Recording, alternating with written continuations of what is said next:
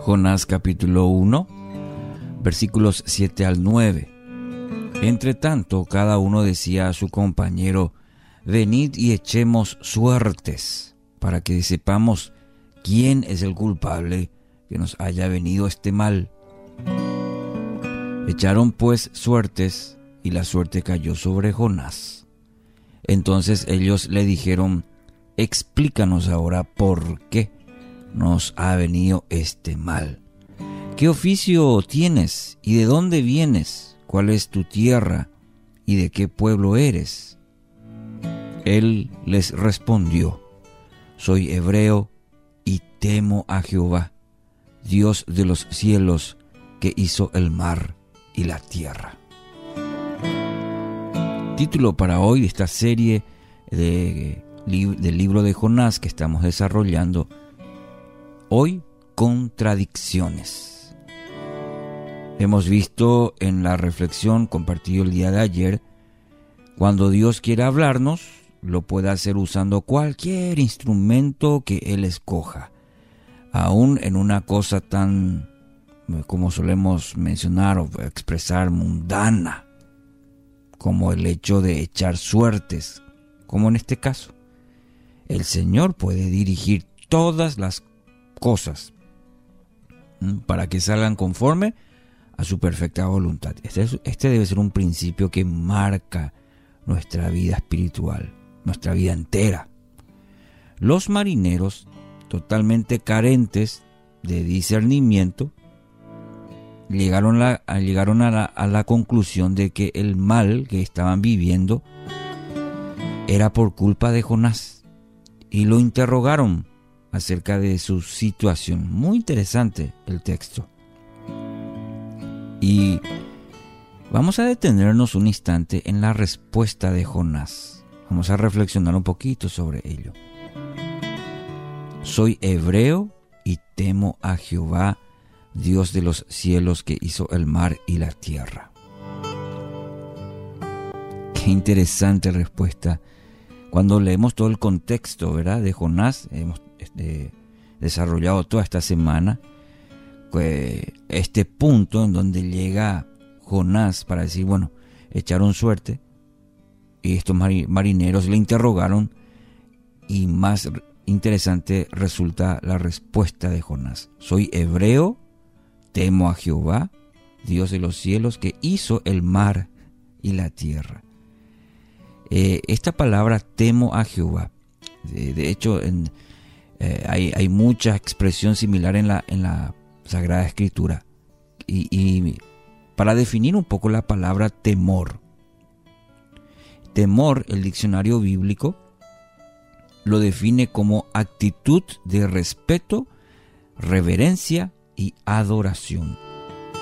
Para empezar a definir, no es el, temor el miedo, no, cuando en la, palabra aparece este, esta frase, esta palabra mejor dicho, temor se refiere a una actitud que debemos tener o que se tiene de respeto, de reverencia y adoración. Y el término se usa para describir una postura de sumisión a una figura que tiene mayor autoridad que la de uno mismo. ¿Mm? Por esta razón, el temor normalmente va de la mano de la obediencia porque cuando este ser superior habla, sus palabras tienen un peso que las ubica por encima de cualquier consideración personal. Y es muy importante que, tengamos en cuenta esto. Temor, repito, es una actitud de respeto, de reverencia y adoración y el, se usa mayormente en el contexto de sumisión de una persona a una persona o a una autoridad mayor a la que a la uno mismo. Y tiene mucho que ver con la obediencia. Se pueden decir muchas cosas de Jonás, pero hay una cosa que podemos afirmar sin temor a equivocarnos. No era ni por casualidad un hombre que temía a Dios, considerando lo que eh, el principio que decíamos anteriormente sobre el temor. No, eh, Jonás no, no era su característica. Y en su declaración no solamente dice que lo teme, sino que reconoce que Él hizo el mar y la tierra. ¿Cómo puede un hombre que afirma que Dios es el creador de todas las cosas estar arriba de un barco intentando huir de la presencia del que hizo el mismo mar en el cual estaba navegando? ¿Mm? ¿Me entiende? ¿Cómo puede decir un hombre eso? Que teme a Dios, aquel que creó justamente el mar.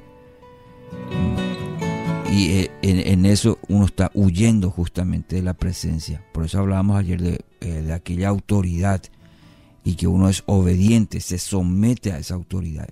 Que eso incluye la palabra temor. Y ahí le tenemos a Jonás, yo temo a Dios ahí. Entonces, la declaración de Jonás revela la clásica contradicción que existe entre las palabras y los hechos. Eh, y esto es algo muy, muy importante mencionar. Por esto el título de hoy, Contradicciones. Y hay una contradicción muy grande que encontramos aquí en el querido Jonás, entre lo que dice y lo que está haciendo. El profeta, como buen israelita, tenía todas las respuestas correctas memorizadas. Quizás hasta se las compartía a sus vecinos, compañeros de trabajo, eh, enseñaba, proclamaba su compromiso con estas verdades. Soy hebreo, temo al Señor, que hizo los cielos y la, el mar, la tierra. Pero ¿qué pasa? Su vida mostraba que en su corazón había otros principios en juego.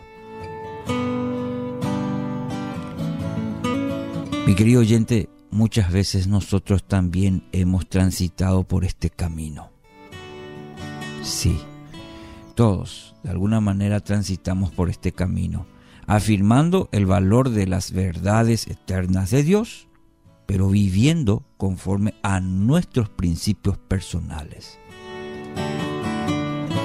Es decir, entre lo que decimos y vivimos. Y esta incongruencia en los más sensibles siempre va acompañada de cierta vergüenza. Y esa es una buena señal, diría yo, si, nos, si no nos damos cuenta y actuamos como Jonás, eh, eso es un peligro.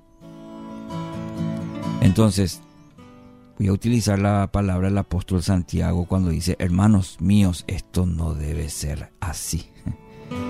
No está bien. Necesitamos hacer correcciones en nuestra vida. Estamos haciendo la de Jonás.